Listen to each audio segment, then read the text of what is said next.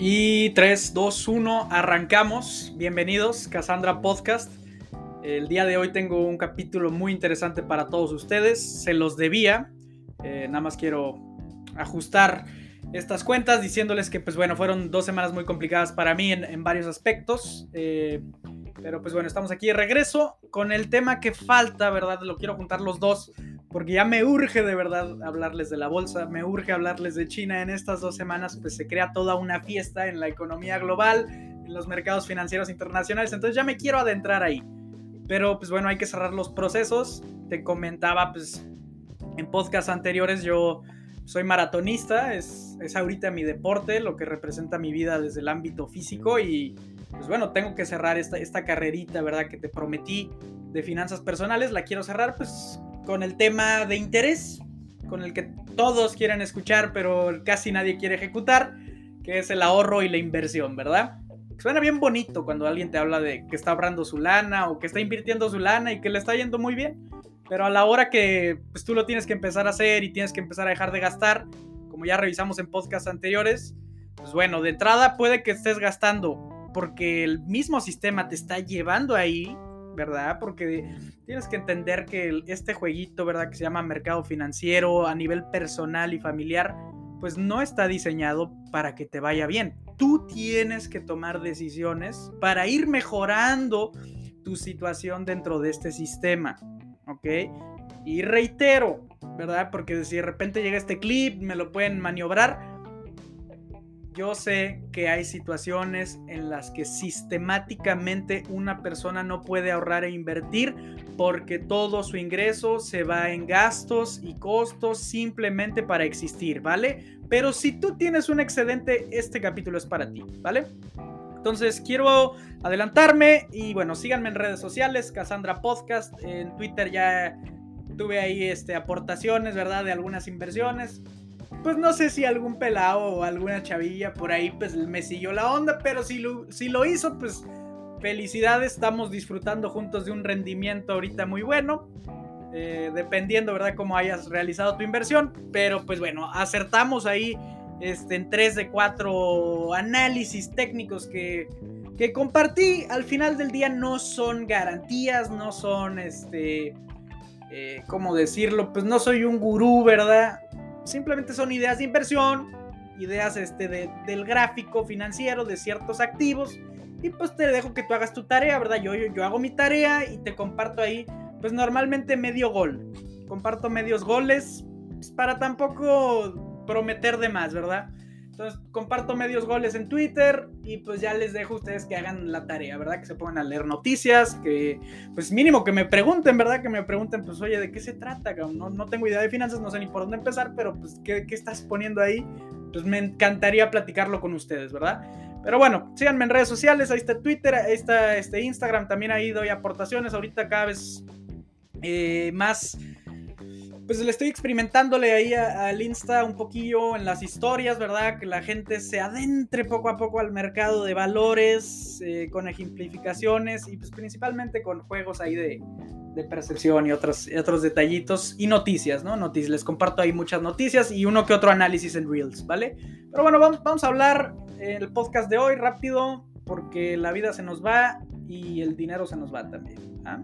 Entonces el ahorro, básicamente pues el ahorro, si quiero, quiero dar la definición del ahorro como tal, ¿verdad? La que pudieras conocer, la que te platicó ahí tu tía, ¿verdad? En una carne asada y la chingada. Pues bueno, el ahorro puede ser hasta un gasto que no se realizó, ¿verdad? ¿Cuántas veces has escuchado ahí el güey de, cabrón, pues nos ahorramos una lana, güey, en ese 2 por 1 mm, pues sí, a lo mejor sí. Desde el punto de vista práctico, pues sí, te ahorraste una lana. ¿Ok? Entonces puede ser un gasto que no se realizó. Ahora, una separación de efectivo planeada y esquematizada también puede ser un ahorro. ¿Y cuál es esa? Pues es el güey que deja ahí su lana en el colchón, es el güey que la mete en un cochinito, o el güey que dice, de mi tarjeta de débito no voy a tocar tal cantidad. ¿Vale? Entonces eso es un ahorro, sigue siendo un ahorro. Eh, también pues, un ahorro puede ser de que, híjole, te anticipaste a un alza de precios en bienes y servicios, cabrón que digo, a lo mejor si tienes acceso a información, pues lo, lograste y te generaste un ahorro, ¿verdad? Como les platicaba en el video, en el video, en el podcast pasado, del gasto, ¿verdad? Que pues te puedes anticipar algunas promociones, por ejemplo, de pastas de dientes, les ponía ahí el ejemplo. Pues bueno, oye, güey, pues siempre estoy consumiendo pastas de dientes.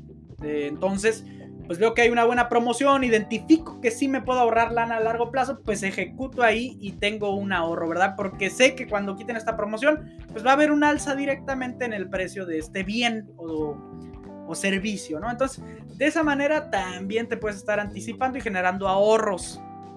¿vale? Pero pues otra gente simplemente le toca la, pues, digamos que la suerte o vaya, está en el espacio-tiempo, en un supermercado, en una tienda de conveniencia y le toca que compra y a media hora después de que compró, pum, alguien ya fue a cambiar ahí el numerito del precio y madres, cabrón, pues sean dos, tres pesos, cabrón, nadie te lo regala, ¿vale? Entonces ese es el ahorro, el ahorro, el, el aburrido ahorro, ¿vale? Pero ahorro en fin. Quiero denominar otro tipo de ahorro y lo voy a llamar ahorro financiero. Eh, básicamente, el ahorro financiero sí va de la mano en que tú separes, ¿verdad? De tu ingreso, que tú separes directamente a un instrumento financiero. ¿Ok? No es dejar ahí en tu tarjeta de débito, no es dejar ahí abajo del colchón, no es dejar ahí en tu cartera billetes de 100 pesos y la chingada de 500 para abrirla ahí en, la fiesta y que todos digan, ah, su madre, este güey le va muy bien. Realmente cuando veas eso, pues puedes decir, este güey es un pendejo que está perdiendo pues, el valor de su dinero cada vez que deja ahí su dinero, ¿vale? Entonces, básicamente, necesitas dejar en tu tarjeta de débito siempre una cantidad que le vamos a llamar fondo de emergencia. ¿Por qué? ¿Por qué es de emergencia? Pues la necesito para liquidez. Por ejemplo, mm, en una emergencia como pagar el deducible del carro, del, seguro del carro, ¿no? Pues oye, no puedo tener toda mi lana invertida en, en mil instrumentos financieros, pues necesito sacar una lana rápida y pagar ese deducible y pues este, que se cubra el daño, por ejemplo. O también, pues, este, necesidades inmediatas. Oye, me retrasé de, del pago del internet. Ah, bueno, agarro de aquí de mi tarjeta de débito y ahí lo dejo. Pero entonces necesito establecer yo dentro de mis propias finanzas, pues qué cantidad destinar a ese fondo de emergencia. La recomendación, saben que me cagan esas recomendaciones porque cada contexto es diferente. La recomendación es que tengas tres meses de sueldo de ingreso ahí en la tarjeta de débito. No más, podría ser menos, dependiendo de los instrumentos donde estés invirtiendo, ¿verdad? Qué tan líquidos, qué tan capaces son de regresarte lana rápido, ¿ok? Pero bueno, tomando lo anterior en cuenta, ¿verdad? Ese es el único ahorro no financiero que deberías tener, el fondo de emergencias. Al Chile, o sea, neta, no deberías tener otro tipo de ahorro no financiero en tu vida. Y si lo tienes, estás perdiendo lana, compadre, porque ahí está la inflación que ya revisamos en el capítulo 2 que pues básicamente le está subiendo los precios a los bienes y servicios que consumes regularmente y tu lana no está creciendo ni madres. Es el mismo billetito, el mismo pedacito de papel o el mismo numerito que estás viendo en tu, pinche estado de cuenta, güey. Es el mismo. Entonces, pues ahí no estás creciendo nada, no te estás protegiendo. Y vamos entonces al ahorro financiero. El ahorro financiero tiene que ser un instrumento financiero, es decir, que lo emita una institución financiera, ya sea bancaria, aseguradora, casa de bolsa, fintech, ¿verdad? Ya están ofreciendo por ahí las fintech eh, instrumentos de ahorro. ¿Y qué tiene que brindarme ese, ese pues, instrumento de ahorro, David? ¿Qué, ¿Qué, es lo que me tengo que fijar? Eh, bueno, pues sencillamente tienes que buscar que genere garantías. ¿A qué me refiero? Pues bueno, puedes estar preguntándole al asesor financiero que te llegue ahí en tu vida, ¿verdad? Oiga, aunque pues, ¿qué garantías tengo, verdad? ¿Qué pasa si la compañía quiebra? ¿Qué pasa si mi ahorro está ahí y de repente la compañía deja de operar? ¿Hay algo que me proteja? Ok, de entrada, si estás en un banco, si es una institución bancaria, pues te protege el IPAP por 400 mil UDIs, que son como 2.3 millones de pesos, más o menos. El valor de la UDI es eh, variable día con día.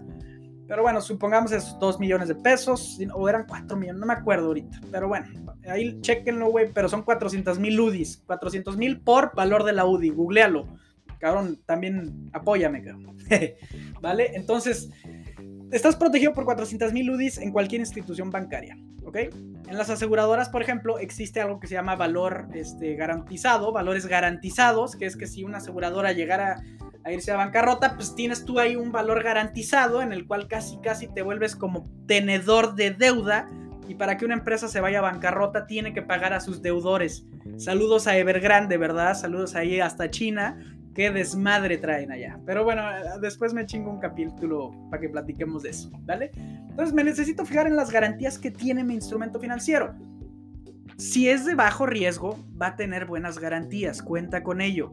¿Por qué? Porque la institución financiera no se está lanzando al riesgo contigo, vaya. No te está prometiendo de más, no te está prometiendo las perlas de la Virgen, diría por ahí este, un, cliente que tuve y me dio mucha risa, esa expresión está con madre. Pero pues sí, no te está prometiendo las perlas de la Virgen, güey, no te está diciendo, güey, te voy a crecer tu lana, güey, inviértele a esta pinche aplicación, güey, vamos a comprar unos fondos de cripto que ni siquiera tienen sentido con el puto precio de la cripto. Ah, güey, se maman, ¿por qué son así, güey? ¿Por qué hacen enojar a un financiero, Pero bueno. Ya, no me encabrono, continuemos. Entonces necesito garantías, necesito que sea de bajo riesgo. ¿Por qué? Porque la incertidumbre económica es cabrona, güey. Tú no tienes ningún control de las variables económicas, ninguno, güey bueno, nada más si eres el gobernador de Banco de México, pero aún así pues vas a tener que convencer a otra bola de cabrones pues que apoyen tus mociones y tus posturas, ¿ok? Pero bueno, no eres el gobernador de Banco de México, olvídate, güey. La inflación, las tasas de interés no dependen de ti, cabrón. Y el efecto que esas tengan en la economía no depende de ti. Entonces necesito bajo riesgo, ¿vale? ¿Y qué es en lo que me tengo que fijar? Pues justamente como Banjico anda peleando ahí con las tasas de interés, contra la inflación, pues me tengo que fijar que este instrumento financiero que me brinda garantías, que me ofrece bajo riesgo, pues mínimo, cabrón, mínimo, en el peor escenario financiero para la institución en la que estoy ahorrando, pues que mínimo me dé la inflación.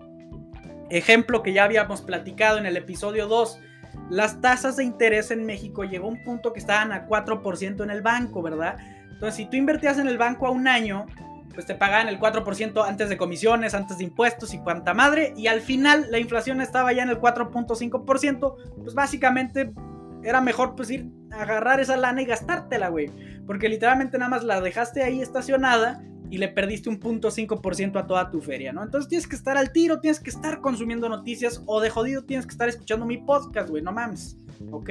Entonces, básicamente nos vamos a ir con eso tres variables en las que me tengo que fijar. Garantías, bajo riesgo e inflación, ¿ok? Tres sencillas variables que me tengo que fijar para el ahorro financiero. No te compliques más, ¿ok? Y todas se las vas a poder preguntar a tu asesor financiero, a tu asesor de inversiones. ¿Tengo garantías? ¿Qué nivel de riesgo tiene esta inversión? Oye, en relación a la inflación, ¿cómo se comporta la tasa de interés de este proyecto? ¿Vale? Ahí me exalté tantito, no, no me siento orgulloso de esos, pues de esos gritos y esas pinches celebraciones que hice. Una disculpa a todos los que escuchan y puedan estar viendo también este video, ¿vale?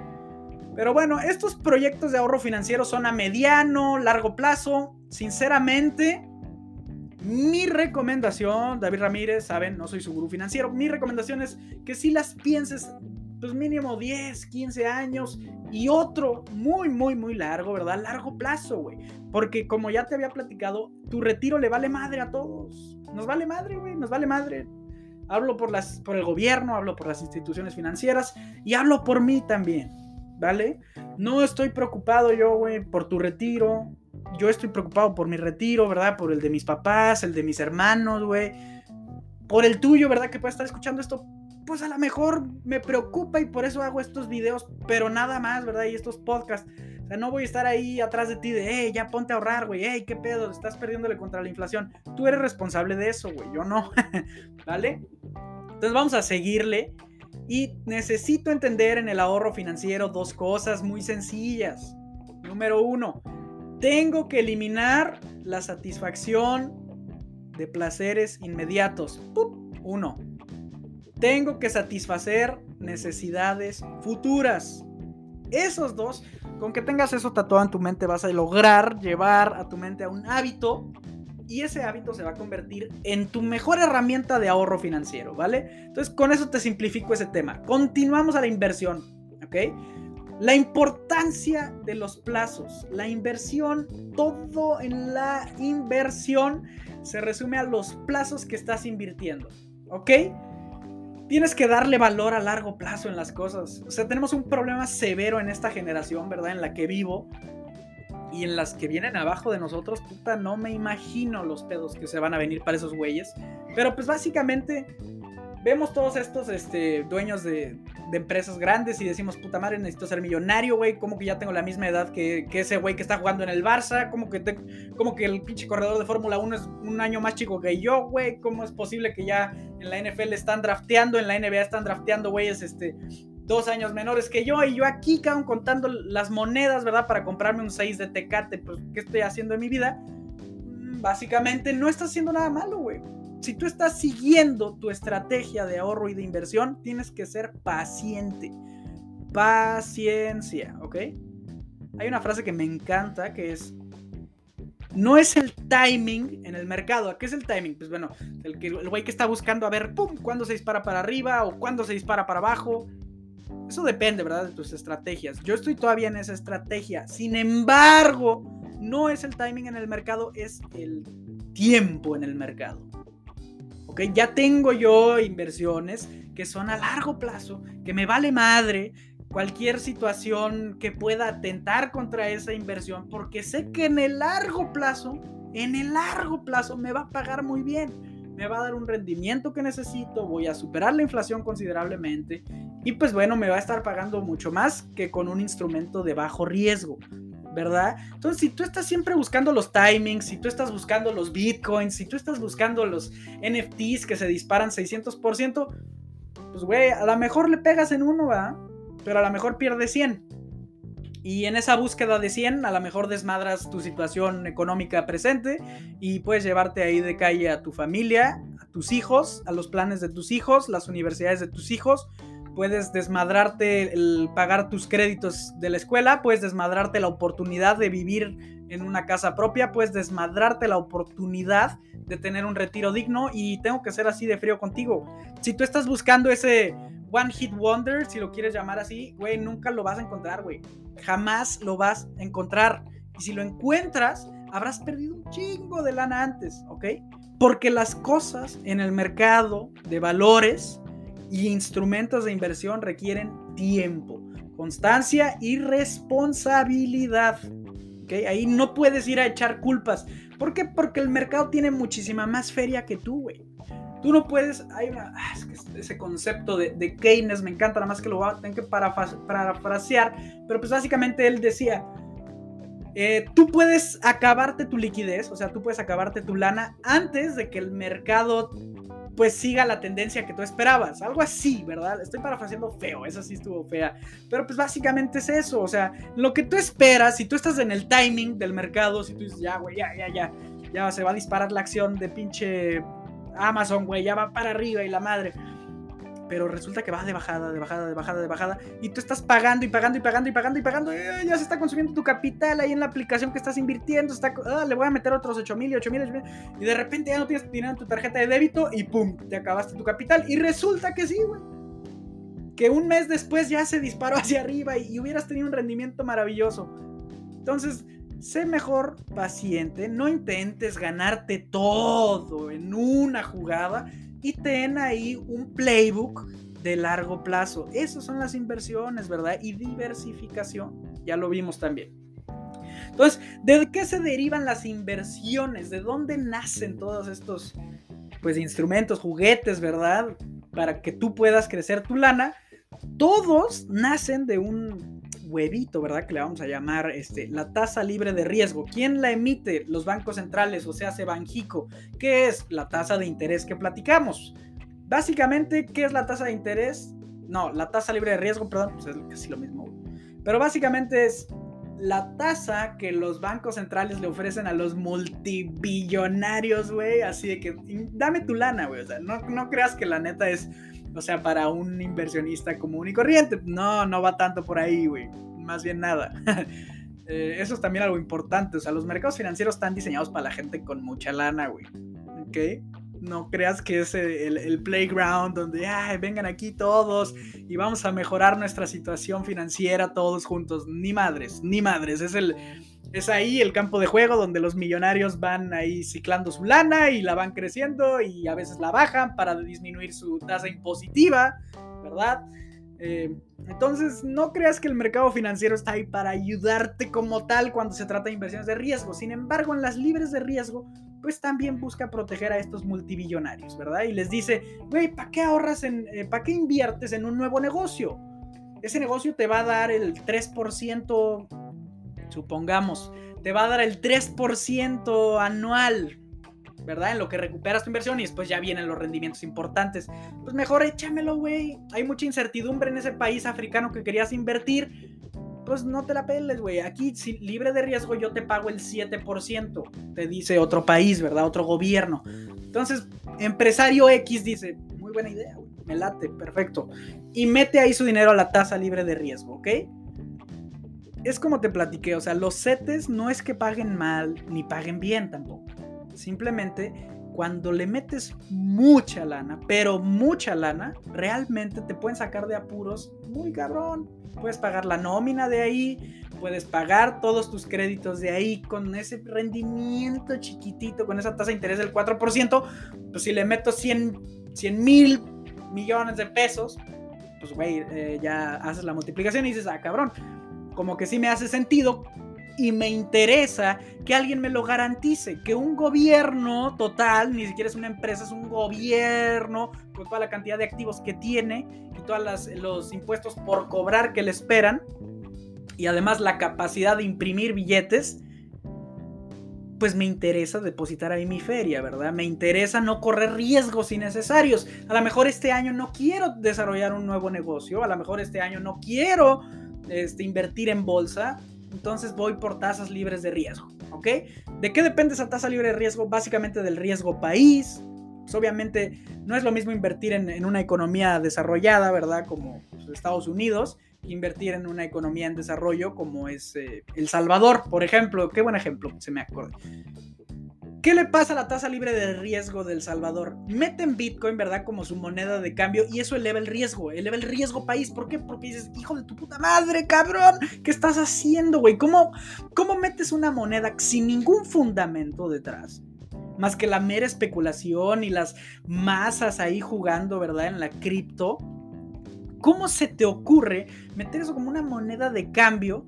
Pues bueno, rápidamente las calificadoras y evaluadoras de riesgo dicen, bájenle su calificación de crédito a sus cabrones, traen un desmadre, no traen orden, entonces por ello tienen una menor capacidad de pago. Entonces, mientras mayor sea tu capacidad de pago, menor va a ser tu tasa de interés, ¿vale? Porque tanto el que te presta como al que le prestas van a tener más garantía, más tranquilidad de que todo va a salir bien. ¿Vale? Y aplica lo mismo en tus créditos del banco, güey, para que sepas, ¿vale? Y pues bueno, las tasas de interés también dependen, este, los libres de riesgo, pues de, las estrategias económicas que tenga cada país. Estados Unidos hoy tiene una tasa libre de, de, riesgo bajísima. ¿Por qué? Pues porque están inyectando capital a lo estúpido, ¿verdad? Dinero a lo estúpido en la economía y por eso las bolsas están disparándose hacia arriba.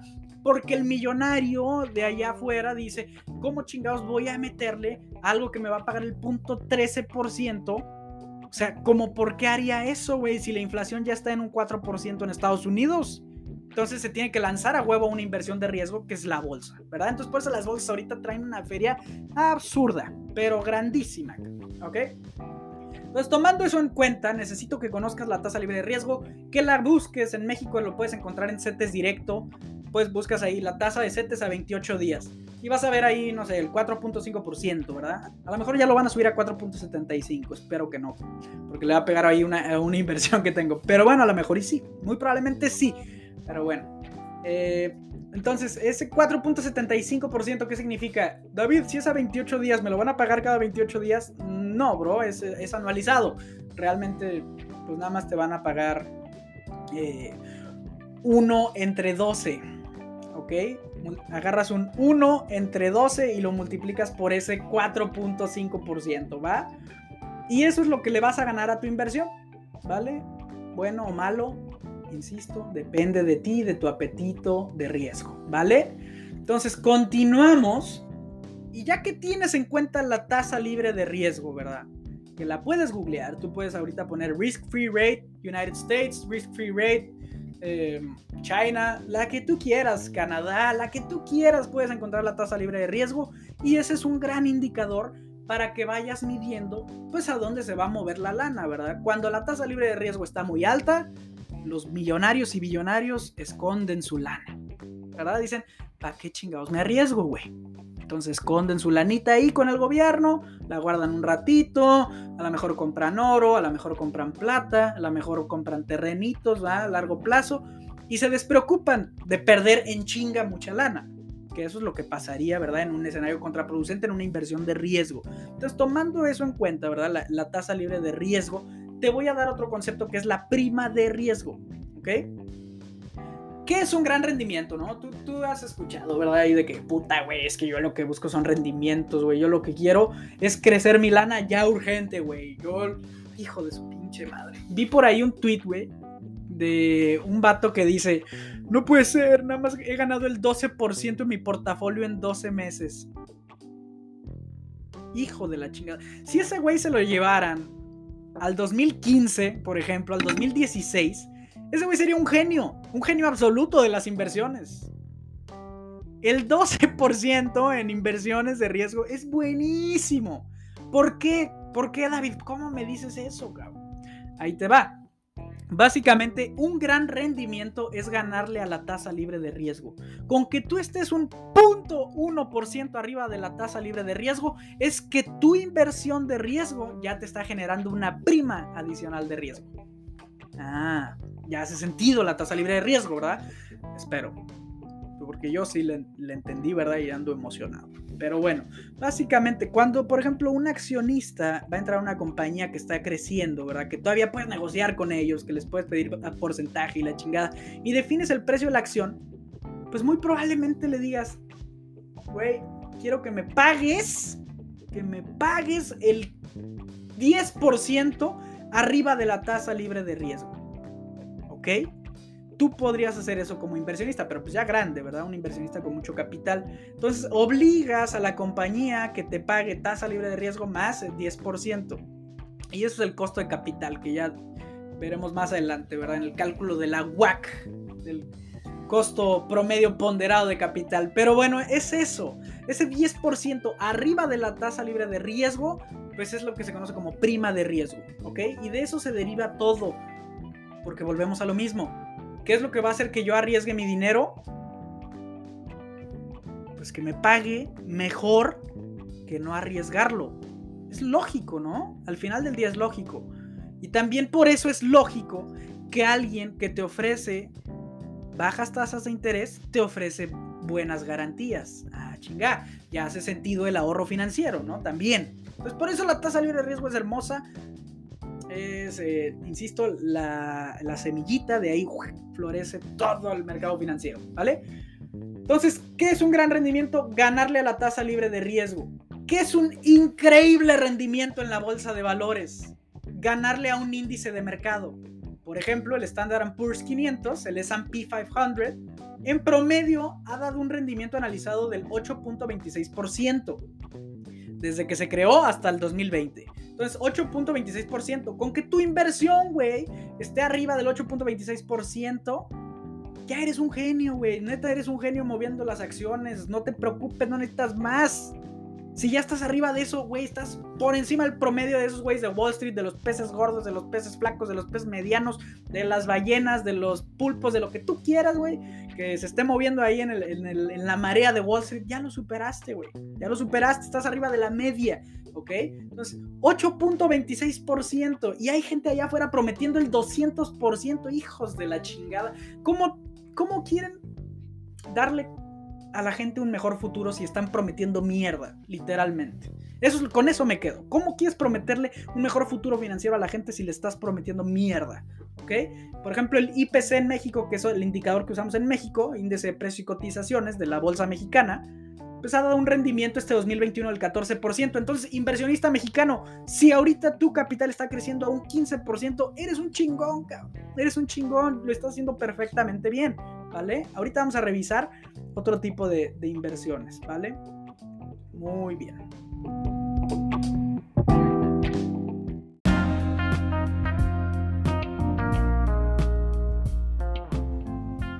Y pues bueno, vamos a continuar en el tema de, de inversiones. ¿verdad? Y entonces ya, ya te platiqué qué es la tasa libre de riesgo, ya te comenté también, pues que si estoy arriba de la tasa libre de riesgo en cuanto a mi rendimiento, pues lo estoy haciendo excelentemente bien, estoy tomando muy buenas decisiones, le estoy ganando al mercado, le estoy ganando a los grandísimos de allá afuera, ¿verdad?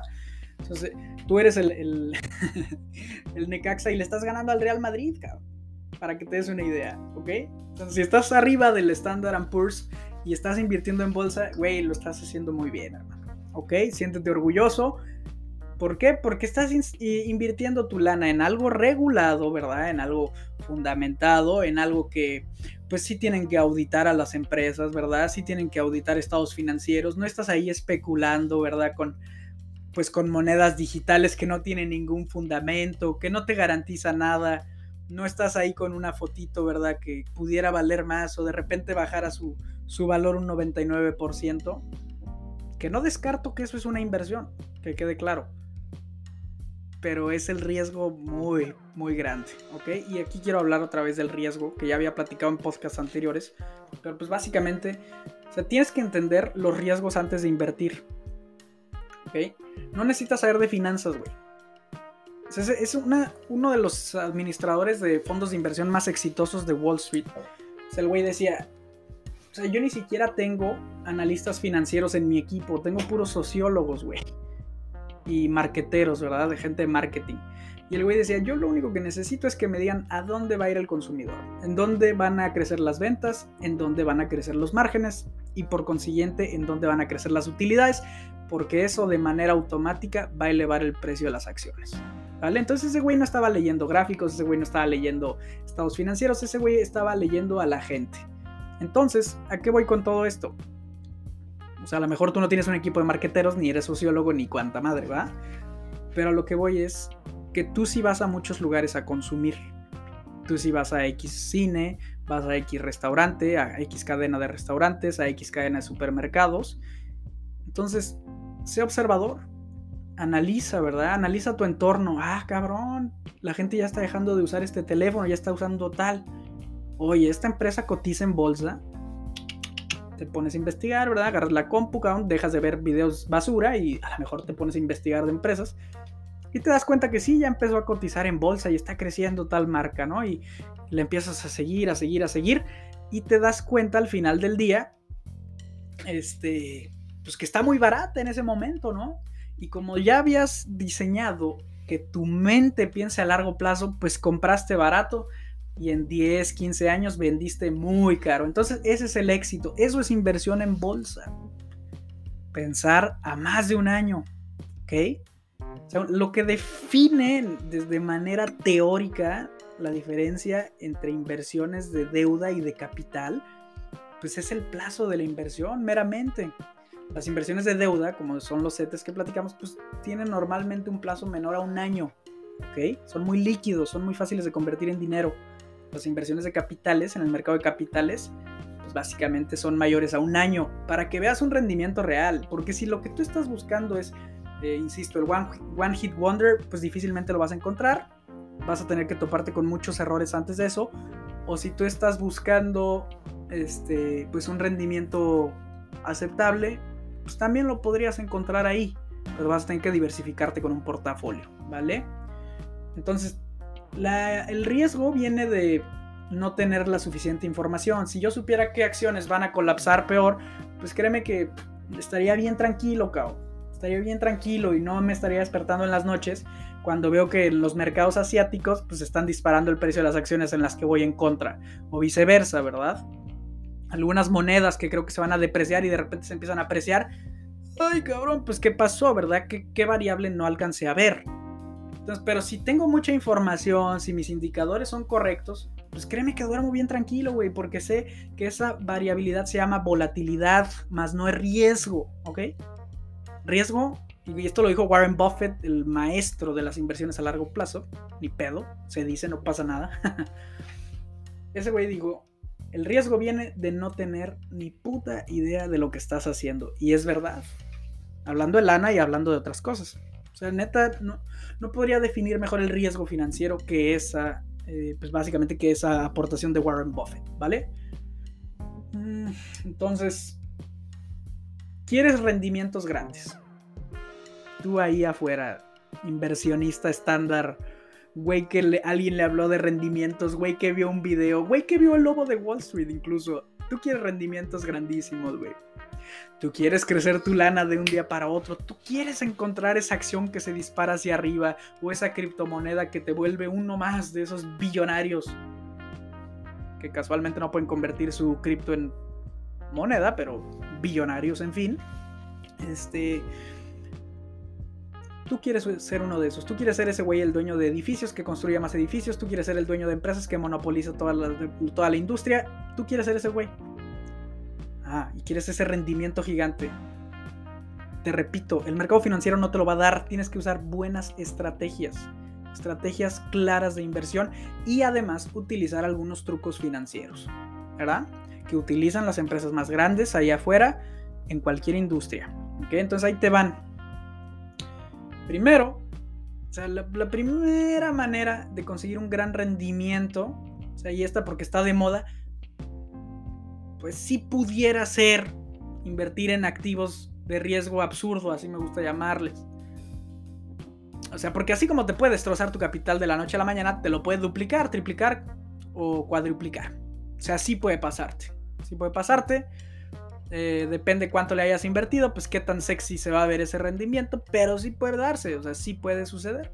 Entonces, te recomiendo mucho pues que si vas a invertir en esos activos de riesgo absurdo, no le metas toda tu lana, no le metas el dinero de la renta, güey, no le metas el dinero con el que van a comer tus hijos, o sea, no mames, no te vayas con el cuento de hadas, ¿verdad? Que, ay, güey, vendan sus carros, vendan a su familia, güey, métanle todo a Bitcoin, no chingues, güey. Es una variable completamente externa a ti y los jugadores que mueven esos precios les vales madre, güey. Si en la bolsa les vales madre, imagínate en un mercado no regulado, es lo que no logran ver. Pero no quiero hablar de eso hasta no meterme al tema de cripto completamente en los próximos capítulos, ¿vale? Pero bueno. Otra estrategia que te puede servir a ganar ese rendimiento hermoso que quieres ver, que ni siquiera... Ah, es que la mayor... por la industria en la que estoy, por la cantidad de gente con la que he platicado de temas financieros en finanzas personales, muchos dicen, ¿cuánto rendimiento ofrece, güey, tu producto? Y antes no lo hacía, pero poco a poco desarrollé el hábito de irles preguntando para ti cuánto es un gran rendimiento, güey. Y me topaba con gente pues, este, que vivía en el, mundo de, las fantasías, ¿verdad? Que no, pues estoy un 400% al año. Ok, eso no va a pasar. Y con gente que ni siquiera lograba dimensionar lo que era un buen rendimiento realmente. Que me decían, no, pues no sé, güey, un 3% al año. Híjole, güey, eso no llega ni a la inflación. mejor te ofrezco algo que mínimo te, pues, te ayude a superar la inflación. No, entonces, ¿a qué voy con todo esto? Hay una gran desinformación respecto a los rendimientos, cortesía de Hollywood, cortesía de los periódicos, cortesía de tus pinches redes sociales también, ¿ok? Entonces, una manera de conseguir un buen rendimiento que no sean los mercados financieros, o a lo mejor sí, pero pues tú puedes decirme, es que, güey, ni siquiera quiero invertir en bolsa, güey, déjame de hablar de esa madre ahorita, estamos hablando de finanzas personales. Ok, ¿te parece si hacemos un ejemplo del efecto apalancamiento con un negocio estándar que pudieras empezar mañana, ¿verdad? Si estás en una situación privilegiada. Es más, no, ni siquiera, güey. Piénsalo como un proyecto que pudiera llegar a pasar. Ok, ahí te va. Entonces, el efecto apalancamiento. ¿Qué es esto? Es utilizar deuda y capital para emprender un proyecto de inversión y buscar una mayor rentabilidad. ¿Qué tengo que considerar en el efecto apalancamiento? Número uno, que la deuda que yo tenga tenga una tasa de interés razonable, que tenga un buen plazo de pago acorde al proyecto que quiero llevar a cabo. Es decir, pues que no me digan, todo esto me lo tienes que pagar al, siguiente lunes, güey. Ay, cabrón pues ya mejor lo pago todo de capital, güey, y no, no adquiero deuda. ¿Para qué me endeudo? Eh, que tenga un buen plazo, ¿verdad?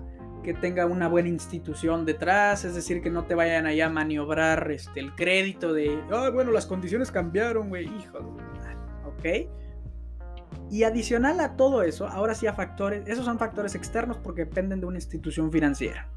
Factor interno de cómo puedo yo utilizar el apalancamiento, necesito tener un buen estudio de mercado necesito tener cierta certeza, necesito tener conocimiento del mercado al que quiero llegar, ya sea mercado financiero o no financiero, necesito conocer qué es lo que está pasando, porque volvemos a lo mismo, mayor información, menor riesgo, ¿vale?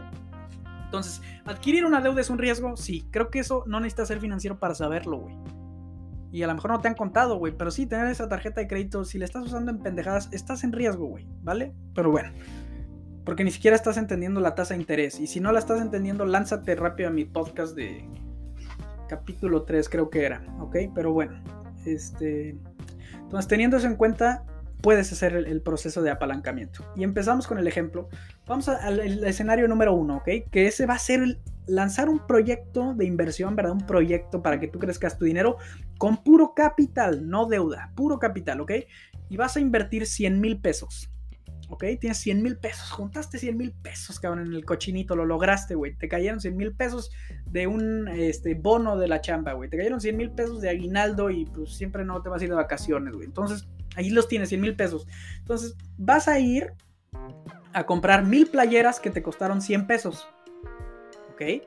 Ya eso incluye, pues, este, los materiales de la playera, güey, incluye los sueldos, ¿verdad? De los güeyes que le empezaron a estampar ahí un logo poca madre que desarrollaste, güey, te está yendo chido. Estás desarrollando bien el proyecto y tienes, pues, básicamente mil playeras ahí, en tu casa amontonadas y dices, güey, las quiero vender urgentemente, le voy a sacar rendimiento a este pedo, a huevo, bien. Puro capital, te fuiste puro capital y las vendes en 150 pesos cada playera. Entonces, al final de un mes, vamos a suponer que fue un escenario a un mes, un proyecto a un mes, pues vas a tener ventas por 150 mil pesos.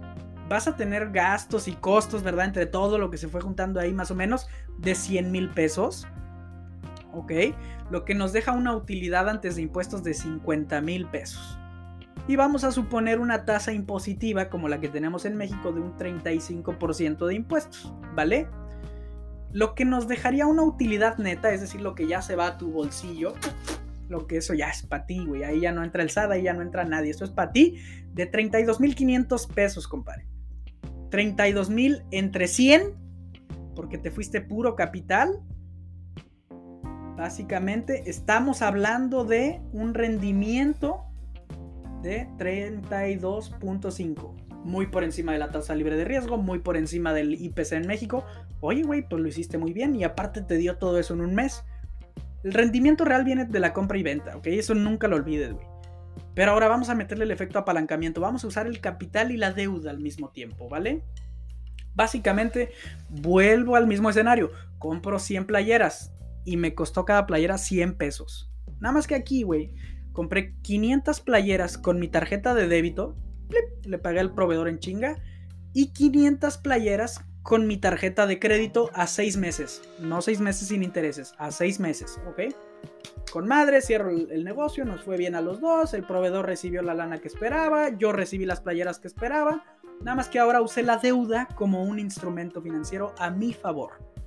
Insisto, ya tengo un estudio de mercado, ya sé que va a haber ventas, ya sé que tengo una demanda por estas mil playeras, estoy tranquilo, sé que se van a vender, ¿vale? Entonces voy ahí afuera y vendo mis playeras en 150 pesos otra vez.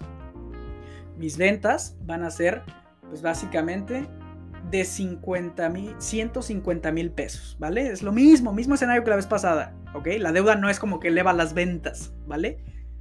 Tengo un gasto por interés generado, ¿ok? Vamos a suponer, pues que el banco con el que pagaste la tarjeta de crédito este, las 500 playeras te, te da una tasa del 8% mensual. ¿Ok? Está alta, pero pues es lo que se vive en México, güey. o sea, no me estoy inventando cosas aquí. ¿Ok? Entonces vamos a hacer de que la multiplicación gasto por interés, pues tengo 500 playeras, cada una me costó 100 y el 8% de, esa, eh, de ese producto me da 4 mil pesos. ¿Ok? Según el artículo 8 de la ley de ISR, puedo deducir esos intereses tarán, ok, de ahí viene el primer truquito. Puedo deducir esos 4 mil pesos de manera directa. Y luego, pues tengo que pagar el crédito que me dieron, ¿verdad? Ese, ese crédito, pues lo tengo que pagar a mi tarjeta, güey. Porque lo pedí a 6 meses. Entonces tengo que pagar 8 mil 333 pesos. ¿De dónde sale ese número? Pues básicamente 50 mil entre 6, ¿ok? Básicamente.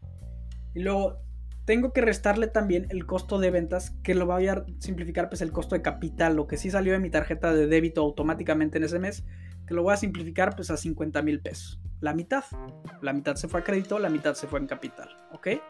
Entonces, al final de todo ese ejercicio contable, pues me queda una utilidad bruta de 87.666 pesos. Punto 67, vale madre.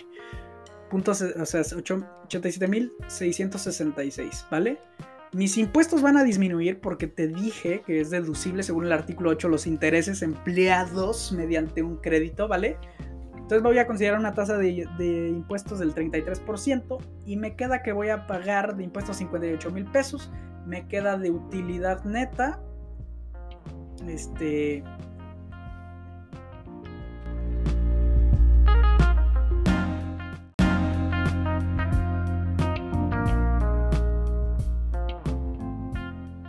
tuve ahí un, error técnico, pero bueno, continuando con, este ejercicio, pues me quedo ahí, que tengo una utilidad bruta, es decir, una utilidad antes de impuestos de 87 mil pesos, ¿ok? Le quito los impuestos, que serían como 28 mil 930, considerando una tasa de impuestos menor, porque deduzco los intereses. Me queda una utilidad neta de 58 mil 736 pesos, ¿ok? Ahora, como nada más le metí 50 mil pesos de capital y lo demás se lo voy a ir pagando al banco, realmente de mi bolsillo la inversión solo fueron 50 mil pesos, ¿ok? Entonces mi utilidad neta, los 58 mil, los divido entre 50 y así es, mi estimado, después de impuestos tienes un rendimiento del 117% en el mismo proyecto donde si todo lo hacías con capital, te llevabas un 32.5%. Así es, racita, así es como juegan los grandes, así es como realmente se ve el proyecto financiero de una empresa, así es como una multinacional consigue expandir terreno, consigue desarrollar nuevas subsidiarias, consigue incluso cerrar proyectos, ¿verdad? Dice, este proyecto es a cinco años y ¡pum! corta, ¿verdad? Y es el valor de rescate de los proyectos con el uso correcto de apalancamiento, ¿ok?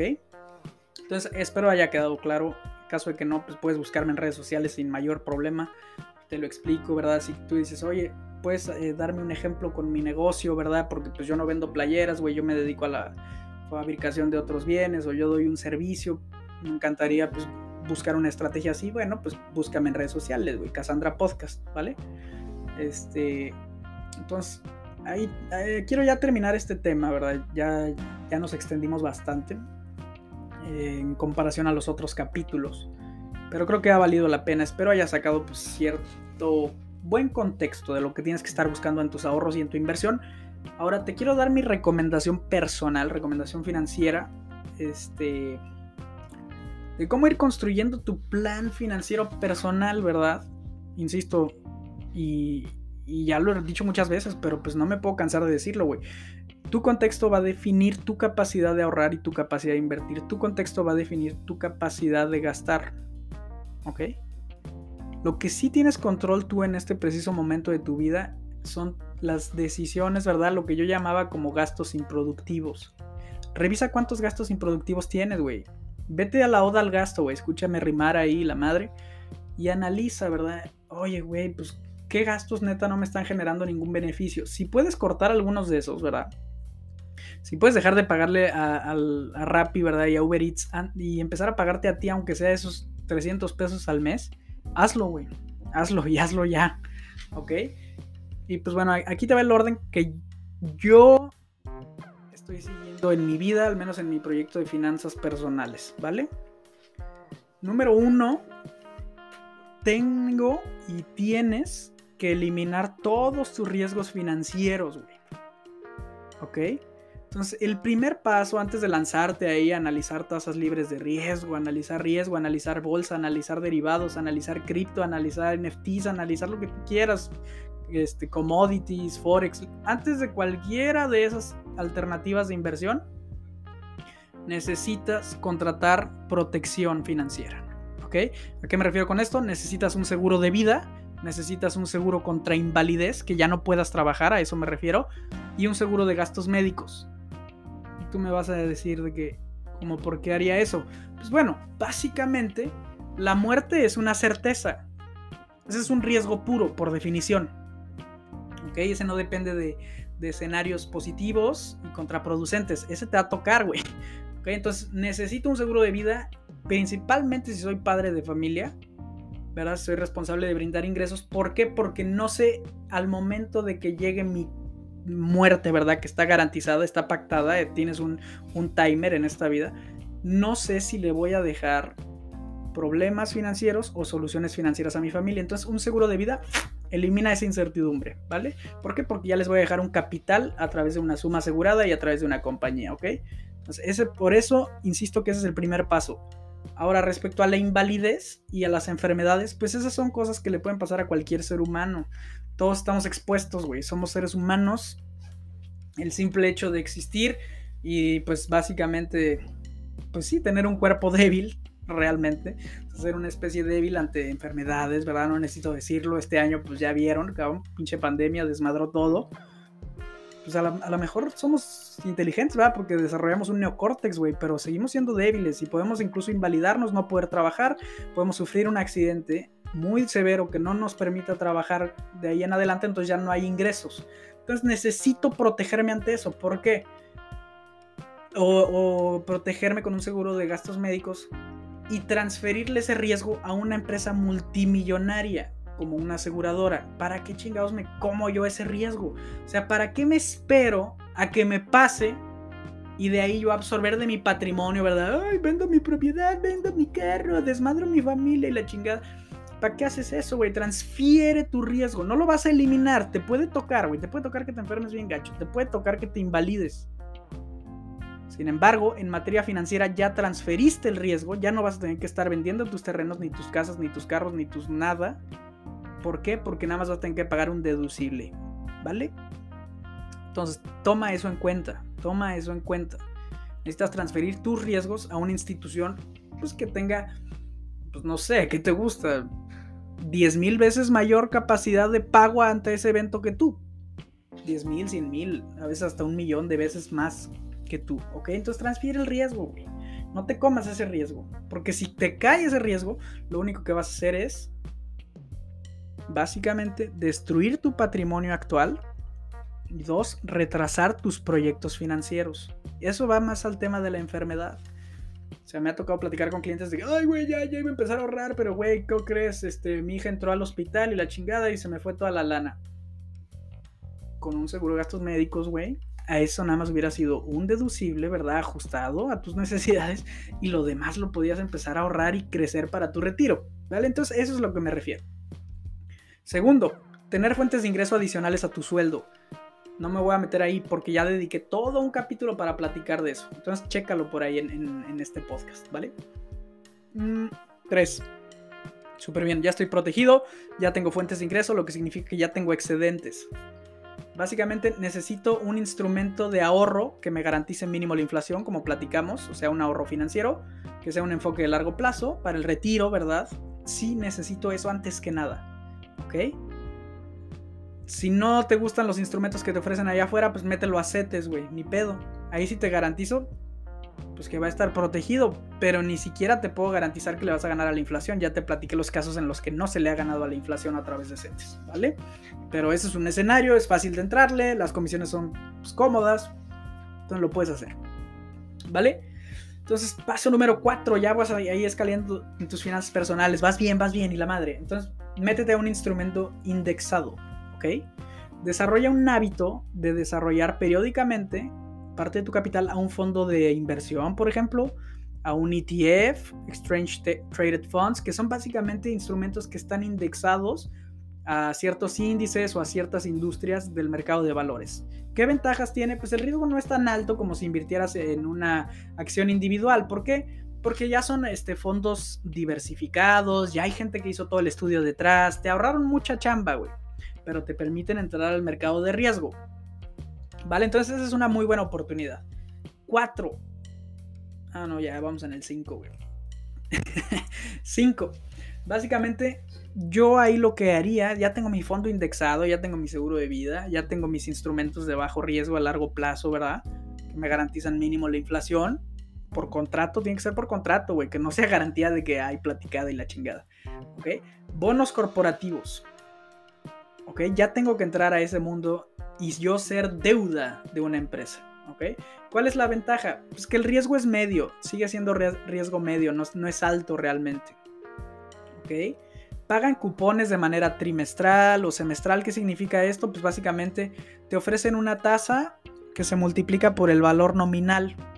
Supongamos que emiten este, unos bonos corporativos que tienen valor nominal de 100 y una tasa cupón del 5% que se paga semestral. Entonces, cada, este, cada seis meses me van a dar 2.5 pesos por cada cantidad de bonos que tenga. Entonces, si tengo mil bonos, pues tengo 2.500 pesos que me caen ahí de manera pasiva, ¿verdad? Eso sí es, es ingreso pasivo, Entonces necesitas esos bonos corporativos. ¿Por qué?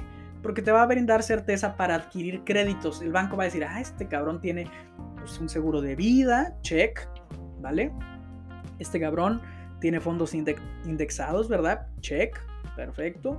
Y este pelado, híjole, también tiene inversiones de bajo riesgo a largo plazo, ¿no? Pues con madre. Entonces, ya tienes bonos corporativos, pues ya le dices, banco, tus intereses, güey, en el peor escenario que me pueda tocar, los intereses que se generen los agarras de, de mis cupones, de verdad, de mis bonos corporativos.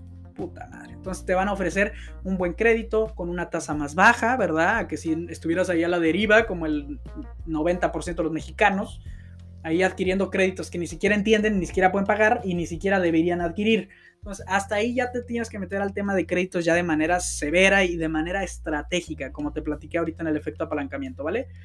Este, continuando con esto, pues básicamente ya con ese acceso a créditos te vas a meter a bienes raíces. ¿Por qué? Porque ya vas a tener garantías.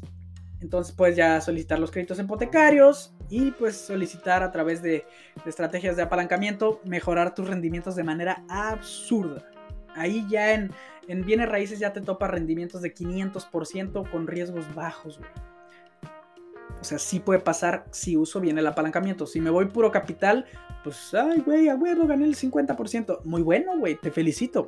Te felicito porque a lo mejor son 500 mil pesos de un millón que le invertiste. Pero pues te pudo haber tocado un pastel poca madre, ¿verdad? Si, usabas deuda, ¿verdad? Si usabas el 70% de deuda, ¿verdad? En, en esa inversión. Ah, chinga. Pero bueno, ya me voy a bienes raíces, sigo por ahí, a lo mejor estoy comprando y vendiendo terrenos, a lo mejor ya estoy empezando a rentar, entonces se, junta eso con, los cupones de los bonos corporativos, con mis eh, fuentes de ingreso y la chingada, entonces ya me está ingresando muy buena lana, entonces ya me meto inversiones de alto riesgo y me voy a la bolsa y me voy a contactar a un asesor de inversiones, no lo hago solo, este, busco un asesor de inversiones, busco generarme un portafolio a la medida de mis necesidades y mi tolerancia al riesgo, ¿verdad? ¿Cuánto estoy dispuesto a perder? Porque me interesa también ganar mucho, ¿vale? Y bueno, ya el último escenario, el último que te tienes que meter es la especulación. Y eso pues, básicamente es pues, apuestas en el casino, eh, criptomonedas, NFTs, colecciones. Cuanta madre te imagines que no está fundamentada en nada, que no tienes ningún sustento y que es muy complicado hacer un proceso estadístico respecto a las pérdidas probables que puede representar esa inversión, ¿vale? Eso es lo que llamo especulación. Entonces, hasta aquí ya dejo el podcast porque ya me extendí de a madre. Que estés muy bien, Cassandra Podcast, sígueme en redes sociales. Y pues insisto, quedo pendiente a cualquier duda que puedas tener. Estoy dispuesto y pues muy, muy abierto a que platiquemos, ¿verdad? Y que hablemos de tus contextos para que puedas empezar a ahorrar y a invertir, güey. Ese es el objetivo final, ¿vale? Que estés muy bien. Ya después nos vemos para platicar de bolsa. Manténganse sólidos.